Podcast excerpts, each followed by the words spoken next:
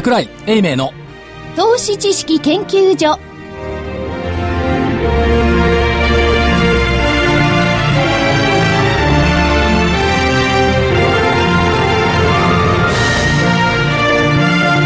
さんこんにちは。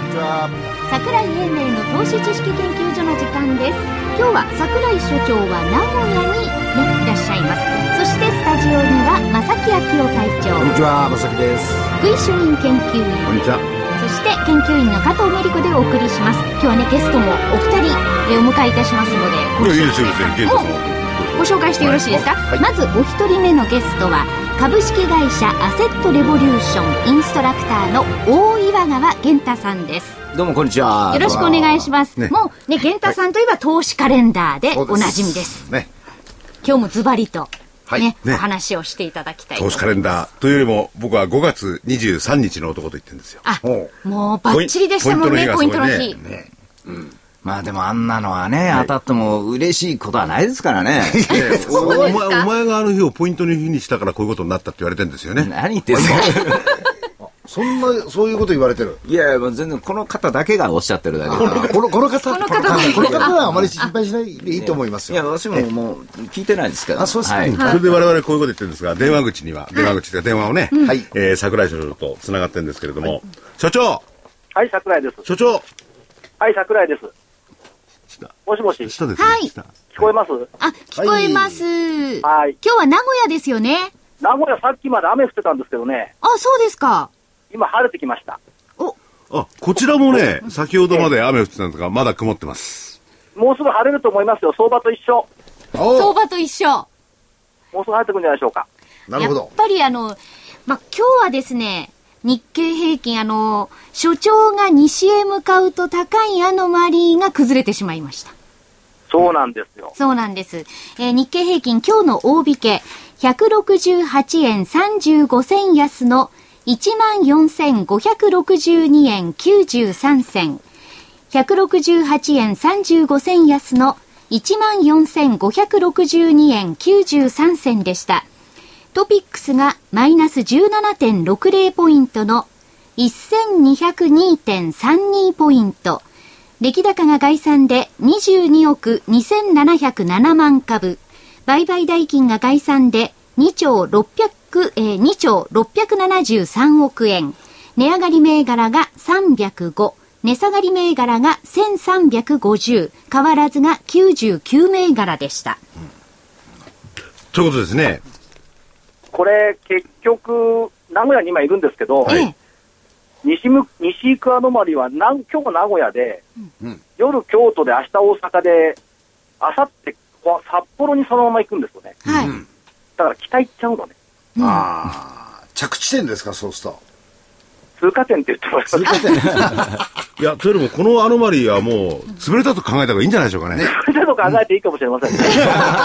そんなあっさり認めちゃうんいやですかというよりも、はいやっぱりあの、所長ね、講演が非常に多いんで、いろんなとこね、はい行かれてるわけですよね。そうすると、これまでの相場だと、どっかに行けば高くなるっていうよりも、高い相場の時に行ってたって話ですよね。いや、そう言ってしまうと身も蓋もなくない。それでも、ああえてですね、そういう中でアノマリーを見つけたいわけですよ。新しいアノマリーを。えーまた新しいアノマリー見つけますよ。でも、またね、あのー今週もね、えーそれから先に西に行って、また札幌に戻るんです、はい来週はどっかまた出かけられるんですか、来週ですか？ええはい。来週は出かけない。あねいえ。あれ？あ、出かけるんだ。あの、その前に土曜日に、はい今日、今日ゲスト一人いるでしょ？はい。はいえっ、と、横溝さん。はい。はい。今、スタンバイしてくださってますいら。っしゃいますよ。夢新さんのところと、あと、この間乱入した金本の高山さん、高山の金本さん、違うか、はいのところと、おセミナーを土曜日にやって、はい。その後、ちょっと正木さんと一緒に強烈なバイオセミナーに行くことになって、そうなんですよ。これ結構タフなんです。ね。だからまあ8月はバイオと言い続けてきましたけども、はいこのスタートが来週、うん。金曜日、あ、土曜日、日曜日か。日曜日です。なるほど。まあそういうことなんですけれども、はいえーそれで、あの、相場の方ですね、はい。えー今日は168円、はい。えー、35銭安。一時は200円ほど安かったんですかね。でも、でも福井さんですね、今日、はい先週の金曜日も、はい。ぴったり1万4400等円で終わったでしょ。はい。うん。下げたけど。はい。だから結局、7月の支給値は下回らせないよっていうふうに、先週は思ってたんですよね。うん。で今週もきっとそうなんですよね。うん。っていうふうに考えてます。うん。で、今日大体天神底の日ですし、天神天井の日です。天神様まあ天。神、天神様が邪魔した。大阪の。なるほど今日じゃあ、あの、これから大阪にも行かれるんでしょうから、よくこれからですねできてください。、これから京都に行って、高瀬川沿いでうん、ハモしゃぶ。おーまあ、夏の味覚ですね。それに当たったんじゃなはいですか。あの、天神様って言うとですね、ええ。玄太さんが大阪のね、得意でしょ？うん、大体天神底とかね、天神、天井とか両方言うんで分かんないんですよ。いいいかがです天よ、こ井、れ天。神とこ。ねでもこの時期、換算なのは事実なんですから、合うてるなと思いますよ。うん。玄太さんのカレンダーによると、8月は12ヶ月のうちで10番目にいい月なんですよね。まあまあのところですよ。10番目にいいですか？だから10 3番番目ですかね。12しかないんですよね。そうそう。だってね、とは言いながらね、あのー統計から考えてみたら、ここ20年ずっと下がってたんですから、それはどうしても悪くなりますよ。で、まあちょっと、売り込んでくれてたらいいんですが、7月にもう大体売り込んで、8月の頭に売るというパターンがずっと続いてたんで、みんなそれを覚えてるんで、余計今の時期っていうのは手を出さないと思うんですよ。なるほど。はいで、今、玄太さんがもそういうお話あったんですけれども、所長、はい。あの、出来高少ないですよね。夏枯れ。もう、もう夏枯れですか？新幹線乗ってごらんなさいよ。みんな夏休みの家族連れですよ。あ、じゃいっぱいですか席？満席？いっぱいでもうお子さん多いし、うん。ビジネス人というよりは、あの、帰省というか遊びに行くといううか、ん。最近、その、休みが少し早くなってんでしょうかね、皆さん。どうなんでしょう。八丁堀だってディズニーランド行くお客さんで満杯ですよ。そうだ、あ乗り換えできますからね。はい。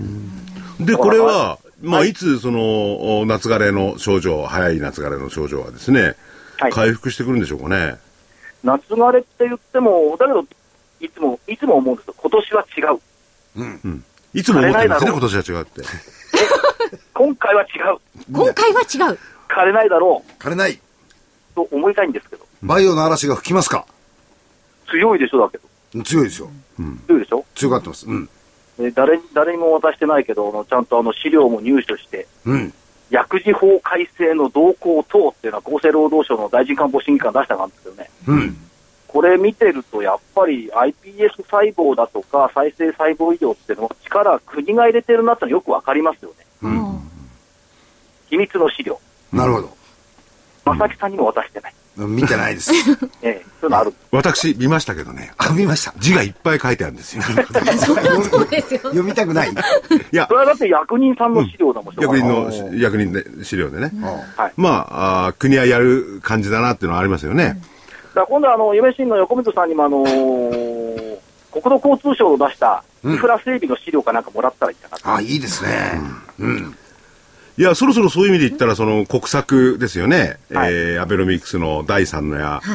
その辺が具体化って言いますか、あのー物色の方向としてはそういうところに行くんでしょうかね、夏は。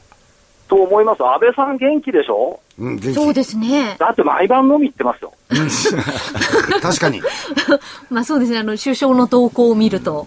昨日は床屋さんに行った後に報道各社と2時間もお酒飲んでましたよ。あ、そうですねそうですね。赤坂の東京ホテルで。うん。だから、やっぱり根回しと元気さがやっぱり目立つなという気がします。ということは、健康上の理由はもう心配しなくていいということですな？いいんじゃないでしょうかね。なるほど。まあ、たまにあの役人とかそういう方とは会ってますけど、あのマスコミと会うっていうケースが結構多いですよね。増えてきてますよね。何をそれが、えーい意図されてるのかわかんないですけどね。それより玄太さん。にちょっと果たし状を出しさせていただきたいん。です。え、何がですか果たし状。果たし状。うん金曜日来てくれません、なんかなんか所木木曜じゃなくて金曜日のバトルの方に来てくれません？金曜日のバトル？はい。お銘柄バトルの方ですね。銘柄バトルっていうのがありまして、あの、はい録音なんですけれども、はいいつも大概この番組が終わった後に収録してですね、はい金曜日のこれと同じ時間に、放送してる。えー放送あ、してるそうですか。はい。ほとんどあの、今、今の対戦相手とは、あの、勝率98%ぐらいで勝っちゃってると面白くないんですよね。ああ、なるほど、なるほど。もう少しこう、あの、噛み応えのある人とちょっとやりたい。噛みたいな。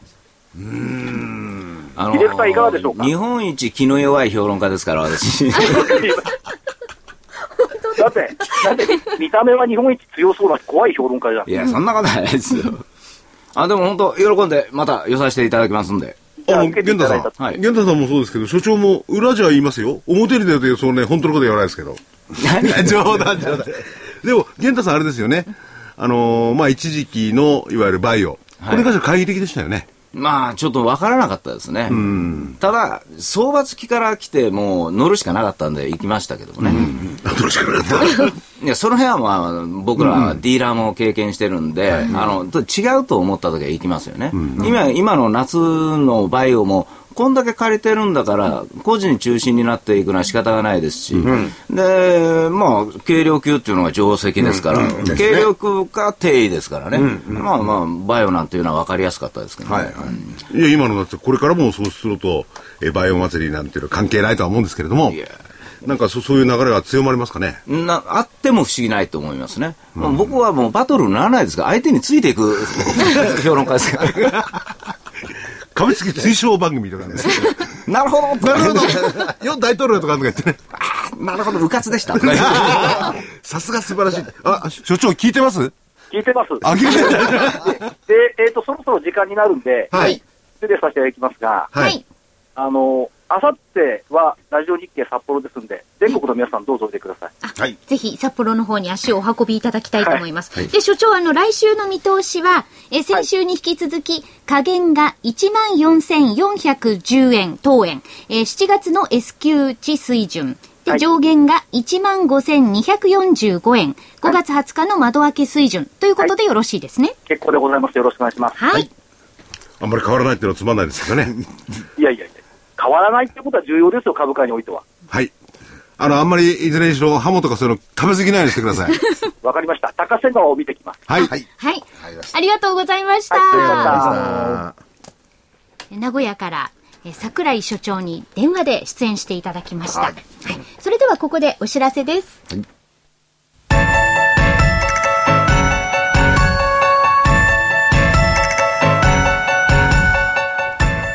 活動的なあなたの応援サプリ。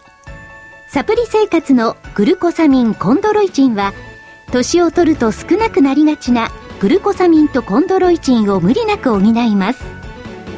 階段の上り下りや立ったり座ったりが気になる方やお散歩スポーツを楽しみたい方におすすめですサプリ生活のグルコサミンコンドロイチンはグルコサミンの含有量が10粒あたり 1600mg コンドロイチンが 300mg と豊富です。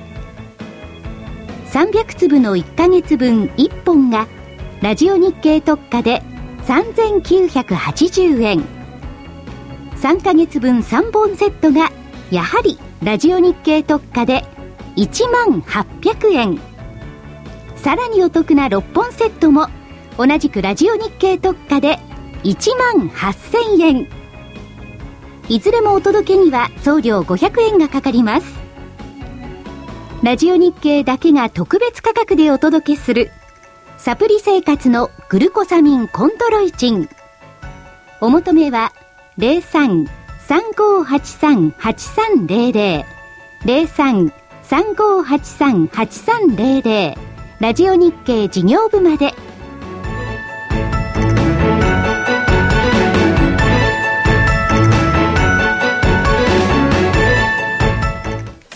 れでは続いて2人目のゲストをご紹介しましょう。株式会社夢新ホールディングス IR 担当の横溝雄一さんです。証券コードは2362。富士山六ですね。はい、よろしくお願いします。よろしくお願いします。さっきあの横溝さん、あの所長が、はいえっ、と薬事法改正案なんていうのを、ええ言ってましたじゃないですか。おっしゃってましたねそ。の辺のところで今度あの国国土土交通省の 国交省外何かないですかね。まあ一応あのお国の方から、えー基本法案っていうのが出てまして、はい。で、まあこれの基本理念っていうのは、要するにこの日本っていう国に、まあ中枢の部分を一極集中させてしまうと、非常にリスキーだということで、その一極集中だったものを、えーまあどんどんどんどん地方とかに、えー分散していって、日本全体で、えーまあ、強くなろうというようなことが、まあ、骨子になっているので、要するに今あの建築の仕事っていうのはもう首都圏の方に集中してしまっているんですが、これが多分どんどんどんどん全国規模に、えー今後広がっていくっていうのが、えーまあ、当社が見ている、えーこの基本法案の内容になりますね。なるほど。ということは、えー東京のお周辺ではい。行われてる工事だとか、ええ。いろんな事業っていうものを見るんではなしに、ええ。もっと地方に、えー分散している事業の実態というふうなものをきちっと見ていかないと、ええ。この次の流れっていうのがなかなか読めないと。そうね。いうことでいいんですかね。ええ。ただまあ、すぐにはもちろんできないんですよ、はいはい。これは、はいまずは一番最初にやるべきことはやはり東北の復興なので、はい。ええまあ、ただでさえ職人さんもそうですし、施工管理をする人間もそうですけど、足りてないので、はい。この同時にすることはできないんですね。うんですので、やはり最優先で東北の復興というのを、まあ、成し遂げてから、まあ、やっとこういうふうところに移っていけるんじゃないかなと思ってるんですけど。なるほど。はい。そうすると今、横溝さんのところでもってやっておられるその人はい。という部分でいくと、ええまだまだ全然足らないんですか？足りないですね。というか、減ってってますから、減ってってるんですよ。あの、もうずっと職人さんもそうですけど、あの、55歳以上の方っていうのが今、30%以上になっちゃってるんあですね。意外と年齢が上がってきちゃってそうなんですよ。だから3ね分の1が、あの、もう55歳以上ということなので、まあ65歳を定年と考えれば、まあ10年間で3分の1いなくなってしまう。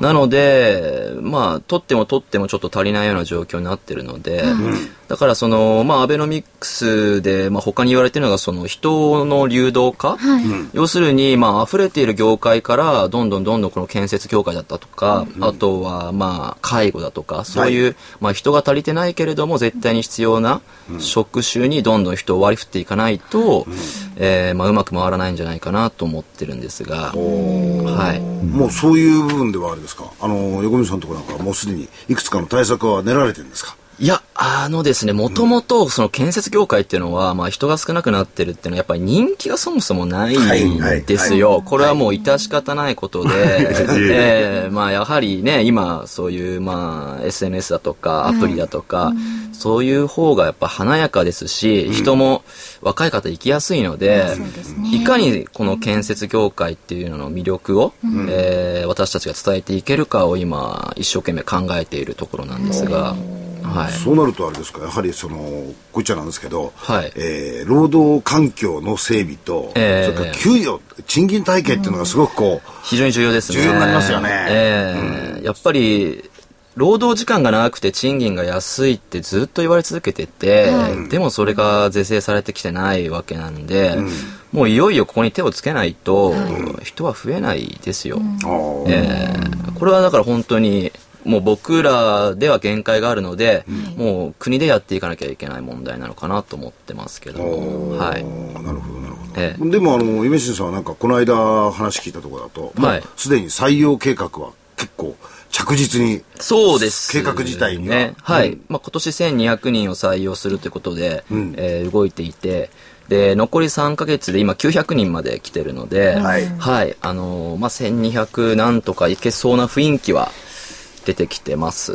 はい。来年もこれにプラスアルファ？来年はプラス200人で1400人の今計画で、はい、採用活動を行っています、ね。そうすると今この受給関係が人がタイ、の受給関係タイトっておっしゃってますけど、ええそうなるとおのずとあの受注金額も張ってくるんでしょうね。うん、ただですね、まだ、こう見てると、そのゼネコンさんは、その、ちゃんと利益が出るものにしか入札をしていないんですね。なるほどなので、まあ、今選んでるところで、なので入札不調で、その工事すら始まらないようなことが今起きているので、その、まあ、そんなことをしていたらやっぱり進んでいかないわけなので、この国土強靭化というのは。はいだから、まずはゼネコンさんが、あの、体力をつけること、えーそこがちゃんとできてから、やっぱり、まあ、当社の方にも反映してくるのかなと思ってるんですけどね。なるほど。はい。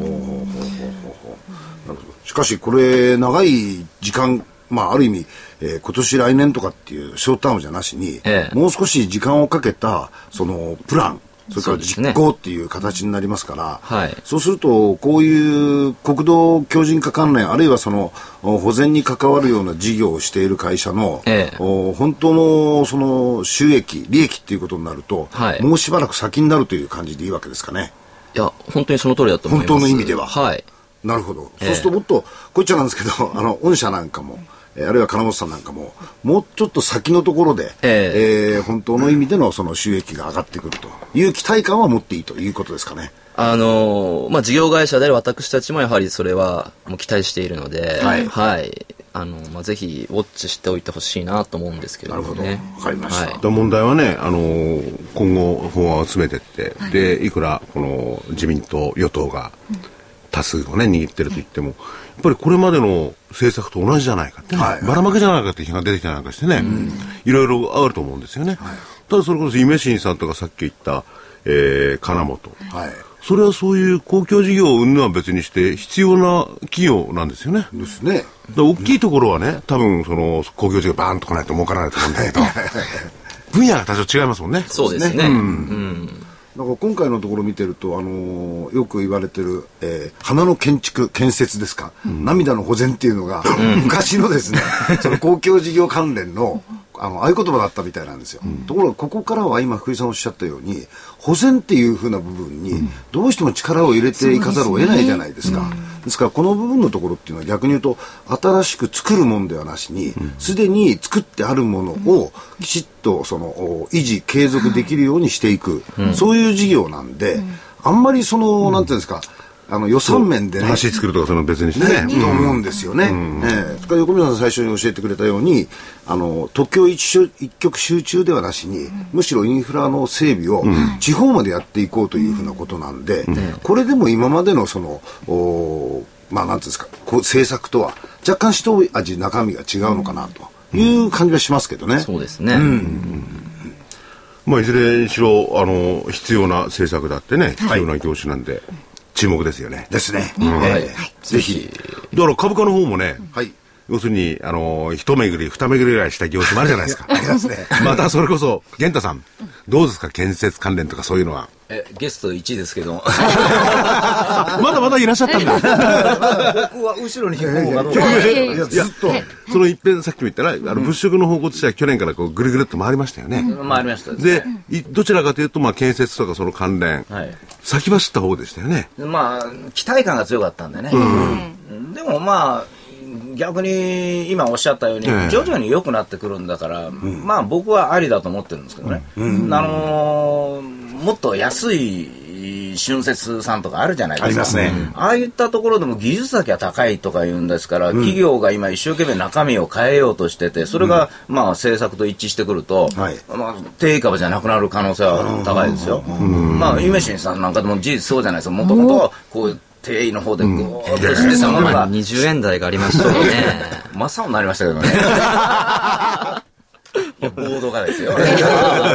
で、まあ、ああいうのがやっぱりちゃんと時代にあって、思いっきり変わってきてるわけじゃないですか。はいそういうのはもうどんどん増えてくると思います。なるほどかえって大きいところの方が、僕は先ほど言われたように、体力つけるまで時間かかるから、意外にダメだったりするんですよね。売られすぎの方で、まあ、技術のあるところから狙っていこうと思うんですけどね。なるほど、なるほど。だからね、それこそイメージンさんにしろね、あれ高山さん、金本にしろね、あ、こういうやり方があったんだと思うような感じですもんね。そうですね。企業のビジネスがね。はいはいはいはいうんそれで、今も玄太さんがまあおっしゃったようにね、あのーこれからは、なんですか、希望、はい。あるいは期待じゃなくて、実質的なところで株価はね、買われてくるでしょうからね。そうですよね。うん。だだからこの間までの相場というのは、まあ、あの夢みたいな金融相場だったと思うんですよ、でこれからあるのはあの事実だけ、だから、まあまあ、業績相場とも言えるけど、事実に即したものが買われていくんだと思うんですよ、だから全部が上がると思っちゃだめなんですよ。そうですよね。はい。はい。はい。だだから TPP なんていうものになってくると、いいものしか売れないんですから、はいい、いものと悪いものっていうのは企業でもはっきり差が出てくると思うんですよね。だからもうそういう相場になってくるんだから、いい会社でアイデアのちゃんと持ったところとか、技術のあるところしかもう上がらないと。はいはいそう思うと、まあ、非常に楽なあ夏じゃないかなと思うんですけどね。なるほど。でも、お、お、おにしてね、はい人っていうのは、あるいは投資家っていうのは間違えちゃうケース多いですよね。うんまあ、福井さんを中心として間違そう、う人間違えちゃう。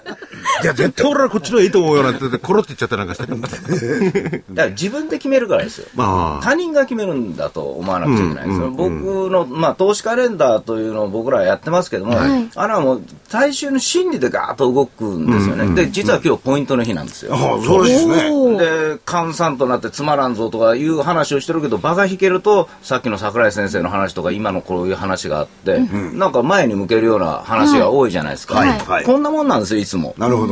あだだからあの天神族になるんですよね。ハモク打ってる場合ちゃいますよ聞いてますかね。だからなんか、聞いてないんじゃなないんですか？かね、所長はハモ食いたさになんかスキップで京都のに向かってるって感じしますよね。声弾んでました弾んでましたよね。ね。ねえウイローかなんて我慢しとけばいいんですよ。いや、これから株が上がっていくかもしれないんでね、景気つけないと。そうそうそう。じゃあ私今日うなぎですわ。いいっすね。いつもね、うなぎだなんだかんだってね、いいうんって言ってるんですよ。なるほど。ただ本当に食べてるかどうか僕確認して。そのあたりは あの今度なんかティッシュかなんかでくるんで あの骨ぐらい持ってきた証拠の品を。俺頭食うとんのかよみたいな。それ、玄ちゃんダメだよ。今ね、骨だけ売ってるから。あダメだダメだ。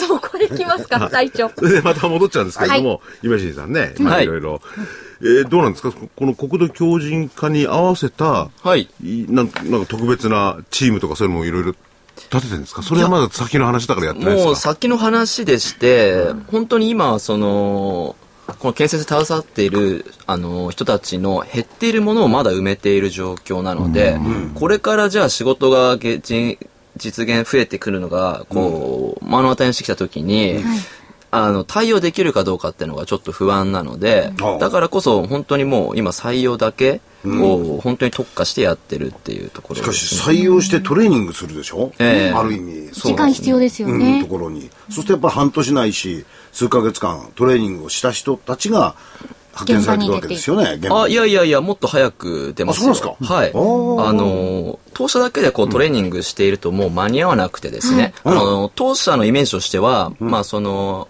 新たな、まあ、次の時代を担っていく、その建設のリーダーは、まあ、当社が育てるのではなくて、建設業界全体で育てなきゃいけないと思ってるんですよ。ほうほうほう。それぐらい今、切羽詰まっている状態なので、ですので、まあ、なるべく、まあ、あの、もちろん必要最低限のトレーニングはするんですが、まあ、なるべく早く現場に行っていただいて、まあ、あの、その現場の生の、その技術を、まあ、盗んでいってもらうっていうのが、一番、やっぱ早く育ちますよ。なるほど確かにそうですよね、現場できちっと教育をするということですな。そうですね。で、まあ皆さん、まあこの人たちあれなんですけど、こう職人さんも、その、ゼネコンの方も皆さん優しいっていうか、親分気質なんですよ、やっぱり建設業界っていうのは。あ面倒見がすごく。表面上怖そうに見えるんですけどね。いやいや、そんなことないですよ。皆さん本当優しくて、えー結構親身に教えてもらったりとか、はい、できるので、うんなるほど。じゃあそれを業界全体として、そういう形の、えーが取れつつあるということですかね。そうですね、そうしていかなきゃいけないなと思ってる間に合わない。ですそうしないと。はい、はいそうなるほど。ですね。だって実際もうね、ここまで来てるんです自民党が勝ったんですから、参院選で。ねえ。ーっとね、あのーこういうことをぜひ、あのーお聞きに来ていただきたいと思はいうんですが。やっぱり生のこういうお話っていうのがね一そうですよね。番役に立ちますよで、いねろいろね、あの疑問に思ってる点とかそういうのも質問もできるあぜひ、そういうコーナー作りますので。お手柔らかにと。今ちょっとこう表情も、ええちょっと怖いな。はい、いえいえ。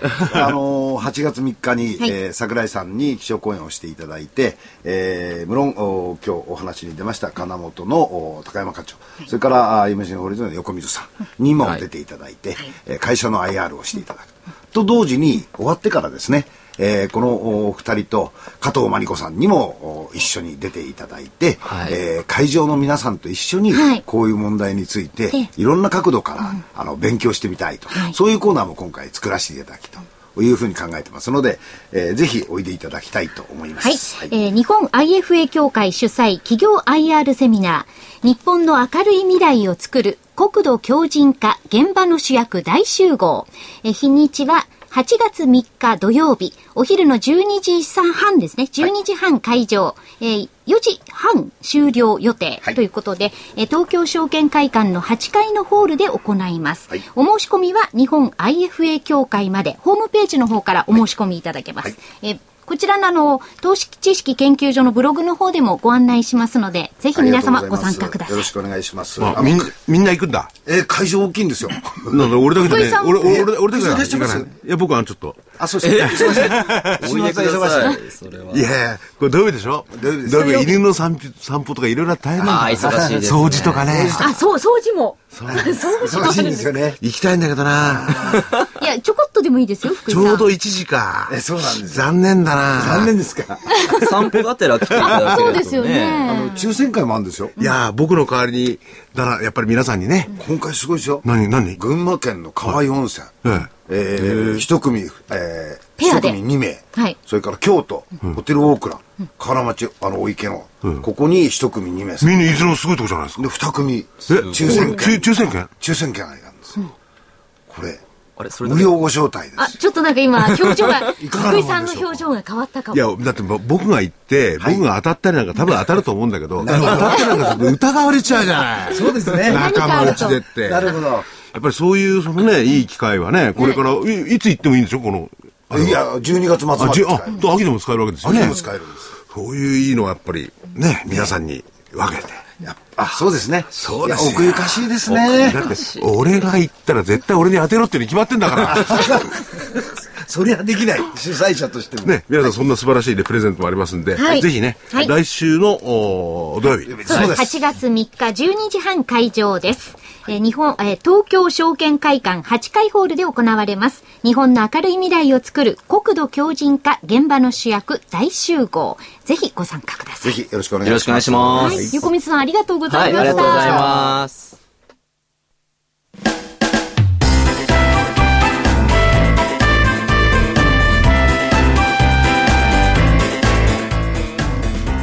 花粉症の皆様に嬉しいお知らせです。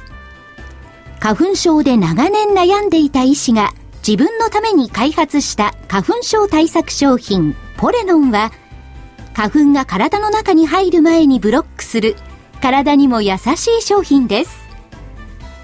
ポレノンはペクチンなど自然由来の素材が花粉などの細かい物質を吸着して花粉のアレルゲンの体内への取り込みを防ぎます。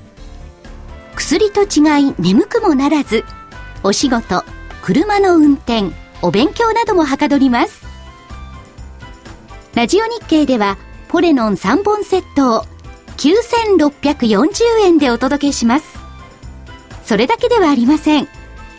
ラジオ日経では、ポレノンをお求めいただいた皆様に、ウイルスなどの侵入を防ぐ高機能マスクをプレゼントしています。ポレノン3本セットに高機能マスクがついて、お値段は9640円。送料500円をいただきます。お求めは03-3583-8300ラジオ日経事業部まで。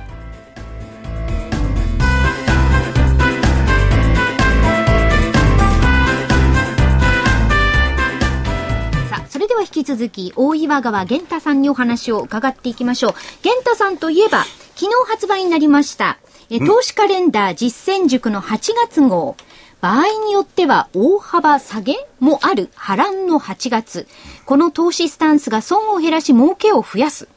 というテーマなんですが、8月って波乱なんですか？いや、毎年そうですよ。うん、さあ今、ちょっとお話出てましたけど、ね、先生もおっしゃってたんですよね、うん、櫻井先生も。あのー、勝率は悪いんですよ。勝率は悪いんですけども、もともと夏というのは極端なんですよ。うん、あのー、人が少ない、うん、人が少ないから、まあ、売る人も少ない、はい、買い始めたらずっとそのままいっちゃうし、で、その相場を説明する人がいないんですよ。おー今日なんかも先生いないでしょ、はい相場の説明できないじゃないですか、はいいや、でも説明も難しいんですよね。難しいんですよね。そうなんですよ。そこなんですよね。だから、だから、こう、個人が自分で思っちゃったり、たくさん売らなくちゃいけない人は、もう売ろうと思ったら怖くて仕方ないダーッといっちゃうんですね。で、もしも強いと思ったら、もうそのままずーっと上がっちゃうんで、品薄ですから、幅が出るんです。だから夏は、あの、土天井とか、土安値とかつきやすいと。で特に今年は先ほどちょっと話あったんですけども、暑かったでしょ。暑いですね。暑かったから。これからまた暑くなるんですよね。えー夏休み早く取りますよ。で、なんでこの涼しい時にみんな休んでるのかよくわかんないですけどね。いや、でも本当に、あんまり暑すぎてバテちゃってるんで、子供が夏休みになった途端、夏休みを、こう、運用者取ってましたね。はい確かにあの、7月の3連休ありましたよね。夏休み入る前ですけど、この3連休でも結構ファミリーは動いてましたよね。来ましたね。うん。道路大渋滞してました。うん。いや、だから、あの、電車なんか空いてるかと思ったら、なんかリュックサック背負ったような子供でね、押されちゃって。そあ私だけ会社かよ、みたいな。ただ、あの、今まで、こう、マーケットに関わってきてると、比較的その、お岩さんが言った、強かった夏っていうのは、何かしらのテーマがあった時じゃないかなと思うんですよね。そうですね。うん。だからそういう時の夏っていうのはかえって逆に言うと、活況になるケースがあったのかなと。ありましたけどね。うん僕印象には残ってるんですよね。だからまあ、今回の DVD なんかでも、こう、その、下がる要因もあるわけじゃないですか、はいはいはい今回の場合は。つまり、そのためにはもう一段上があって、下がる方がいいんですよね。このまま下がるとはちょっと考えにくいんですけどはいね。はいなんかそういうことを考えて、まあ今回、こう喋らさせてもらったんですけどもね。あのーそれでもやっぱり、8月のね、お盆過ぎぐらいからが一番難しいですよ。難しいんですよ。福井さんなんかその話聞いてて寝ちゃったぐらいです。難しい。これはわからない。これはもう DVD みたいなのとわかんないな。わかんない。なるほど。うん。まあ、いずれにしてもその9月になればね、あの、西あドイツの選挙であるとかね、はいあるいはまあ、オリンピックの当選じゃないか、あの、あれもありますね開催地。がね、決まりますね。まあ、そして、えー政策的にもいろいろ詰まってくるんじゃないかっていうのがあるんですけど、いずれにしろいろんなあ要素が、あの、綱を引き合いますよね。はい出口論なんかもね、どうなるかまだわからないんで。まあ、出口論でいくと、あの、昨日あたり、はい。アメリカの例のおー850億ドルですか、あれのおー引き締めが9月にでもあるんじゃないかっていう予測をしている、えーアナリストたちが結構増えてきてる。と、はいはい。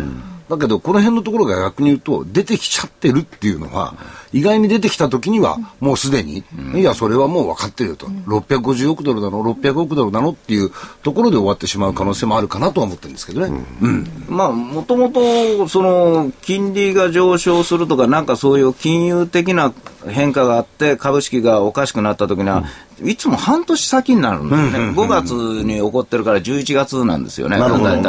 でも今年早いんですよね。つう方、アメリカの景気がいいっていうのがやっぱりこう、パーンと見えちゃってるんで、あの、上がって当然という意識が非常に強くなってきてるんでしょうね。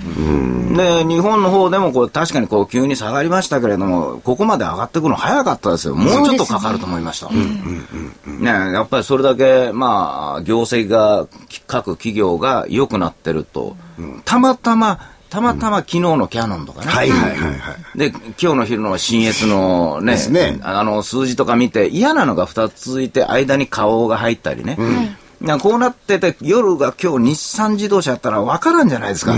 良さそうな気もするけど、やっぱりヨーロッパの会社やからなとかいうイメージがあるんで、今日は動けなかったですよね。なるほど。で、明日が月内最終の週末。はいとなると、今日動く人はおらん？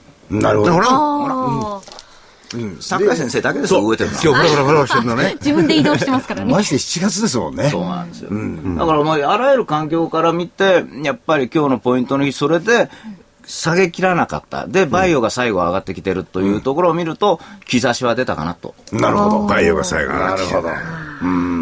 だからまあそういうふうに、まあ、このバイオが続くとは、はまあ僕は断定しませんけれども、あ気持ちの中でも腹が決まったんですよね。なるほど投資家さんの。あ、もう分かったと。大きいのいかなんだらええねんなと。だって、朝100円に為替乗ってるのに、トヨタピクリともしてない。だから初めからみんなが為替とかなんとか言ってるけど、あれはもう適当なことであって、もうええんですよ。うんだからこのトヨタの今度決算発表になって、やっぱり業績で動いてる順がだんだんはっきり分かるようになってくると思いますよ。じゃあ、あの、今、あの、トヨタ運は別にして、大きいの行かない方がいいじゃん小さいので行って逃げ足も早い恐れもありますよね。はい。その辺どう対応するかですよね。いや、先に言っとけばいいんですよ。あ、で、先に逃げちゃう。だから先に言ってて、だ夏相場って皆さんね、、はいいところで売ろうと思っちゃダメなんですよ。夏相場はいいものを、いいだろうと思うものを、はいなんかのイレギュラーに売られてる時に買って、ピッと来てパンと売りとけばいいんですよ。なるほど。ピッピッパンで、そこから売って上がるのはい、いつもそうじゃないですか。あいつもそうなんですよねそれを夏だけた自分で高値で売ろうなんていうふうに思うんですよね。これ、みんな4月とか3月の売った後株が上がった記憶ばっかりあるんですよ。はいはいでも夏は特別なあ月ですから、あの、打った後上がるの当たり前だと思って、いくら利益確定しようと。はい。で一番面白いのが、9月の中間配当を狙って買う場合もありますでしょ。ねでも中間配当よりか上がってるのに売らないって、これ意味がないんですよね。だからそういうふうに機械的にパッパッパッと動いて、もう持ちを軽くして、まあ、動きやすい状況にしておくと。で、9月の、まあ、8月の一番終わりのところ、まあ、ジャクソンホールがあるんで、はいはいはいあそこでアベノミクスのことを叩いてくる可能性もないとは言えないんで、あのあたりをちょっと警戒しもって言うと DVD で喋ってるんで、あんまり言わない方がいいなという。それは聞いていただくということですね。そりゃそうですよはい。肝ですからね。そう。あちょっと卑怯なようですけれども、それはしょうがない。ここで、玄太さんが話し出したら僕は玄太さんに食いを締めなきゃいけない。それはそうですね。喋る途中でじろっと睨むから、しばらくそろそろそろそろみたいな。なるほどあ、これはもっとちょっとこう詳しいところを聞きたいですよね。はい。大岩川源太さんの投資カレンダー実践塾2013年8月号。価格は7350円、送料500円です。えこちらお求めはラジオ日経までお電話でお願いいたします。東京03-3583-8300 03-3583-8300番です。そして、またお知らせ続くんですけど、はいほら、あのー手前味噌ですけれども、はいうんただのお知らせじゃないじゃないですか。お知らせの中にも非常な情報を含んでる。なるほど。ね。い いや、な、なんなんことだろう。お待たせいたしました。桜井英明の投資知識研究所2013年、こちらは7月号です。2013年こそ投資の勝ち組になろう。これは使える ETF 投資術徹底研究。ETF を上手に使って激変相場も味方につける。価格は8400円、送料500円です。こちらも DVD になります。ETF ですよ。ETF ね。ETF、相当昔から ETF、ETF って言ってるんですけれども、最近いろんなものが ETF にね、ね種類が増えましたね。はい。これはね、うまく使えば、儲かるかもしれない。はい。いや、あのー私も、ええあの、これだけ品揃えができてくれたんで、使う意味が出てくるんですよね。一、つ二つの種類だと、ETF って、それ、単にそれだけなんですよ。そう。だからまあ、あのーやり取りやり取りっていうか、普通の株と同じようにね、はい商いるんですけれども、はいその株、普通の株でも、要するに、相場全体が下がったら儲かるとかね。はいはいあるいは上がったらより儲かるとか、それだけじゃなくて、オプションの機能を持ったようなものがあるとかね。はい本当にあのーちょっと勉強し直さなければならないような ETF の品揃え。はい。で、それを効果的に使うと、儲かるかもしれかない。でもこう、あの、今まで思ってた以上にいろいろな使い方ができるんだなというのを、あの、所長のお話を聞いて思いました。まあ、まあ、使い方ってのはあるんですけど、やっぱり新しいのが出てきましたよね。いや、僕らでもそうですけどね、あの、昨年の、こう、ちょっと下落時の方、ビッグ指数の ETF とか、なるほど。かあの株が下がる権利ですね、はいはいはい。ああいうものを組み合わせておいて、あの、全体とのバランスを取る。まあ、そういうふうに、だから種類が本当増えたから面白くなりましたよね。そうですね。業種絞ってで、つまり、絞って持って下がる権利を買うという、これが生きてきますよね。あ、言っちゃいけないんですか？そういうのも中に入ってる そうだったらどんどん喋って とにかく、なかなかね、はい。えー手前ミスでありますけれども、いい内容と。はいはい。はい。桜井英明の投資知識研究所2013年7月号の DVD は、これは使える ETF 投資術徹底研究。ETF を上手に使って激変相場も味方につける。価格8400円、送料500円です。そして、この今のところね、もう一遍言わせて、はい激変相場を味方につけられるかどうか。これも ETF をうまく使うと味方につけられるんおっしゃるですよね。通りですね。その辺はぜひ学んでいただければ。はいはい。そして、明日になります。26日金曜日。こちらは、桜井泉の銘柄バトル2013年8月号。波乱相場で利益を手中に、売っても買っても断固リターンゲットはこの銘柄だ。価格8400円、送料500円です。こちらも DVD になります。はい。銘柄をね。はいそうです。えー、多くは、桜井所長が挙げた銘柄を、えー、チェチャート面からチェックしてもらうと。そういうことですね。はい。えお求めは東京03-3583-8300 03-3583-8300ラジオ日経までお願いいたします。月曜日から金曜日の平日午前10時から午後5時30分までお電話をお待ちしております。ちょっとね、お知らせ長くなって非常に申し訳なかったんですけども、ぜひお求めいただければと思います。はいで、玄太さん。はいはい。